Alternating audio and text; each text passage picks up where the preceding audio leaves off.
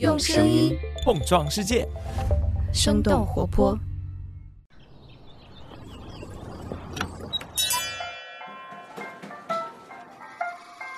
您的生动早咖啡好了，请慢用。嗨，早上好呀！今天是二零二二年的三月十一号，星期五，这里是生动早咖啡，我是来自生动活泼的梦一，几条商业科技轻解读，和你打开全新的一天。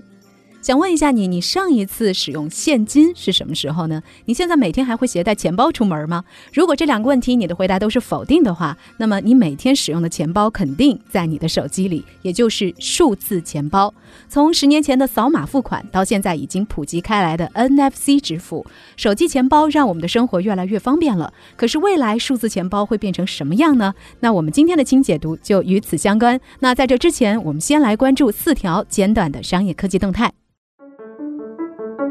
我们首先来关注一下新冠疫情的最新消息。截止到三月九号二十四时，根据国家卫生健康委员会官方网站的数据，全国三十一个省和新疆生产建设兵团报告新增确诊病例。五百二十八例境外输入病例一百二十六例，本土病例四百零二例，其中吉林一百三十四例，青岛五十六例，兰州五十九例。根据第一财经的报道，自一月九号天津首次报告本土奥密克戎感染病例之后，奥密克戎迅速成为了我国境外输入和本土疫情的主要毒株。目前，安徽、甘肃、山东、陕西、上海等多个地方报告的本土疫情都是奥密克戎变异株。再来看看香港第五波疫情的变化。截止到三月九号二十四时，香港卫生署卫生防护中心数据显示，当天新增两万五千九百九十一例确诊。此外，通过防护中心提供的申报系统统计，当天新增三万两千七百六十六例通过快速检测包自测上报的阳性病例。根据财新报道，如今香港疫情已经广泛扩散，早发现、早隔离已经难以实现，但是重症和死亡的人数正在快速的攀升。三月九号，香港。特首林郑月娥在疫情记者会上表示，政府现阶段应对疫情的工作重点是减少死亡、重症及感染，将采取一系列措施，大幅度的提升医院收治新冠患者的能力，推行分层治疗。下面关注一下 Lululemon 的相关消息。根据 CNN 的报道，三月九号，以瑜伽裤闻名的休闲运动品牌 Lululemon 宣布发售他们公司的首款运动鞋 Blissfeel 女士跑鞋。这也标志着这家公司正式的涉足竞争激烈的运动鞋市场。Lululemon 的产品经理表示，这款跑鞋是专门为女性设计的，而市场上传统的女士运动鞋只是较小版本的男士运动鞋。不管是 Blissfeel 还是 Lululemon 后续即将发布的另外三款女士鞋类，都是为了满足女性此前被忽视的需求。这次进军运动鞋品类，也是公司加速品类拓展的又一关键举动。此前，Lululemon 从单一的瑜伽裤拓展到其他服装品类，就一度让自己的市值站上了六百亿美元。下面来关注一下亚马逊对米高梅的收购最新进展。根据路透社的报道，三月十号，亚马逊以八十五亿美元收购美国电影公司米高梅的交易将获得欧盟反垄断监管机构的无条件批准。这项收购是在去年五月提出的，是亚马逊历史上继 Whole Foods 全食超市之后的第二大收购。根据《华尔街日报》的分析，米高梅庞大的电影和电视库将会有利于亚马逊 Prime Video 流媒体平台的发展。比如，亚马逊能够获得《零零七》系列的版权，而《零零七》是电影史上最赚钱的 IP 之一，全球票房收入接近七十亿美元。此外，米高梅在视频游戏领域的版权内容也有助于亚马逊开展视频游戏业务。不过，这项收购还需要等待美国的批准。根据路透社的报道，美国联邦贸易委员会即将在三月中旬的最后期限前决定是。是否批准该项收购？我们也将会持续关注此项收购的进展。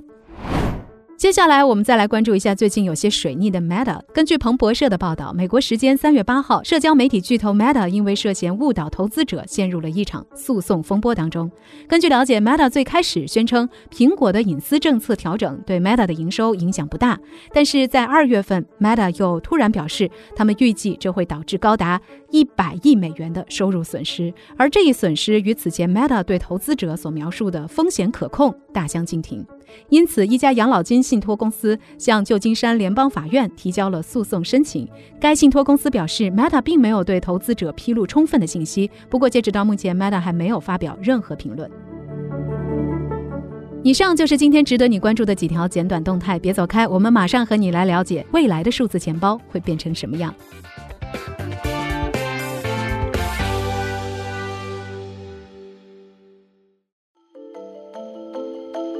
从二维码付款到 NFC 支付，科技的发展让很多人变得越来越懒了。现在的手机抢夺了购物、刷卡付款等等原来钱包的工作，很多人出门都不再使用实体钱包了。手机里的电子钱包应用已经彻底改变了我们的生活，而移动支付这个市场也已经成为了世界上增长最快的行业之一。根据 CB Insights 的分析，目前它的价值大约为一万亿美元，预计到了二零二七年将会增长到七万亿美元以上。那么未来的数字钱包会是什么样子的呢？CBN s i s 的一篇文章回顾了数字钱包的发展历程，也预测了这个行业的发展方向。接下来也让我们一起展望一下未来的数字钱包有几种可能性。可能性一：一个不仅仅是用来支付的超级钱包。CBN s i s 认为。未来的数字钱包不仅仅是用来付款，作为一个超级钱包，它是一个生态系统，用户可以在一个地方管理支付、储蓄、投资、加密货币、贷款、保险等等。许多不同的金融服务，对于身处中国的消费者来说，微信支付和支付宝从最初的付款工具，已经演变成了几乎人人都在使用的超级钱包。它们围绕着我们的生活，也搭建了许许多多的应用场景。那除了线上和线下的消费，还能够购买基金、保险、支付你的水电费、预订机票、酒店等等。那对于国外的用户来说，数字钱包是信用卡。借记卡和银行账户的集合，而现在市场上有很多这种功能单一的产品，想要在这片红海市场当中脱颖而出，数字钱包们就需要不断的增加自己的功能。在美国，现在有好几家金融科技公司正在尝试变成一个超级数字钱包。比如说，老牌在线支付平台 PayPal，他们的应用程序在去年进行了更新，除了钱包转账之外，还增加了高收益储蓄账户、账单管理工具、个人小额度贷款和加密货币的买卖等等。在欧洲总部位于巴黎的 Lydia，最开始只有转账的功能，后面他们也陆续推出了借记卡、个人贷款以及股票和加密货币交易等等功能。那这家公司呢，在去年十二月获得了一亿美元的 C 轮融资，现在是一个估值超过十亿美元的独角兽。那除了刚刚所提到的两家公司，美国的 Wemo、英国的 Revolut。还有一众 fintech 公司，比如说 SoFi、MoneyLion、My Finance 和前身为 Square 的 Block，都瞄准了超级数字钱包这个市场。可能性二：一个人工智能财务助理。一个实体的钱包能够放置现金和信用卡，但是它不能够帮助你理财。想要帮助你理财、赚取佣金的财务顾问，却不能像你的钱包一样来了解你的财务状况。CBN s i s 认为，未来的数字钱包除了提供各种支付上的便捷之外，钱包里的 AI 财务助理还能够帮助你制定个性化的理财计划。一些传统的预算工具仅仅是过往财务数据的聚合，只有基本的一些分析能力。而未来数字钱包里的智能理财助手的功能远不止于此，他们在人工智能、机器学习和大数据的支持之下，可以不断地审查客户的账单、管理预算、提出储蓄和投资策略，让钱包的主人可以达到财务目标。CB Insights 认为，更高级的智能财务助手也可能变得更具交互性和主动性。比如说，通知用户他们最常消费的商户有了新的折扣，创建自定义预算，或者是根据特定用户的需求寻找最佳贷款利率和保险选项。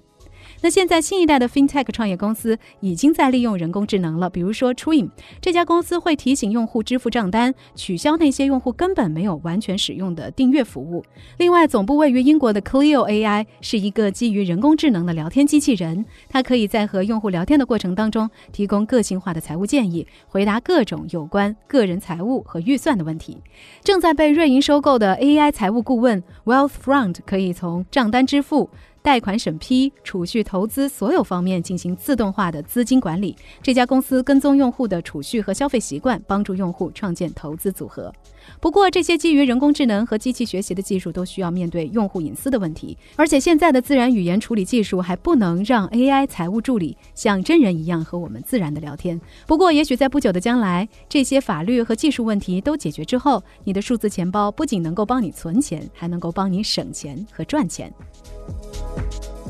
可能性三：一个存放各种数字证件的卡包。实体钱包除了存放现金和银行卡，还能够存放各种身份证件、驾照和门卡。CBNSS 的报告认为，数字钱包不仅可以解决支付问题，还可以解决身份验证的问题。未来的数字钱包不仅可以存储身份证、护照、医疗记录、钥匙，还可以存储指纹、掌纹和面部扫描等等生物信息。其实这个想法也并不是全新的，现在很多的数字钱包都有身份证、登机牌、电影票，还有礼品卡、优惠券等等功能。数字钱包应用程序 Folio 可以扫描并且存储重要的证件，苹果的钱包应用也可以存储用户的银行卡、登机牌等等。最近他们还宣布了一项数字 ID 计划，用户可以把他们的身份证证甚至是学生卡都添加到苹果钱包里。国内的支付宝和微信也都有类似的功能，可以在卡包里添加电子身份证、驾照、医保卡等等。也许在不久的将来，当这些数字钱包可以和政府相关部门进行深入合作，数字钱包里的证件的有效性能够被广泛认可的话，我们出门不光可以不用带现金，证件什么的也可以不用携带了。可能性之四，一个在可穿戴设备上的数字钱包。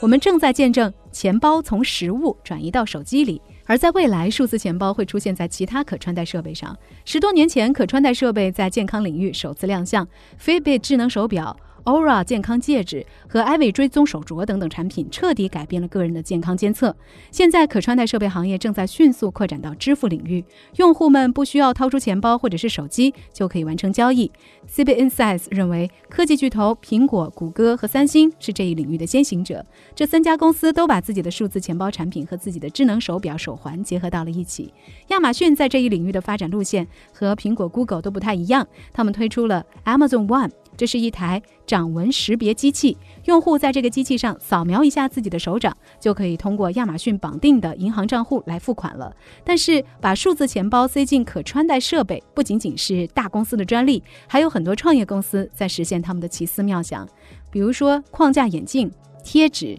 珠宝，甚至是隐形眼镜，都是可以插入芯片，摇身一变成为数字钱包的。那聊到这儿了，也想来问问你。你对于未来的数字钱包会有怎样的想象呢？你最想要的功能又会是什么呢？欢迎你在我们的评论区和我们一块儿来聊聊。这就是我们今天的生动早咖啡，我们在下周一一早再见啦，拜拜。这就是今天为你准备的生动早咖啡，希望能给你带来一整天的能量。如果你喜欢我们的节目，请记得在苹果 Podcast 给我们五星或者好评，也欢迎你分享给更多的朋友。这会对我们非常有帮助。同时，你也可以在公众号和微博搜索“生动活泼”，“声”是声音的“声”，这样就可以了解更多与我们节目相关的信息啦。生动早咖啡，期待与你下次再见。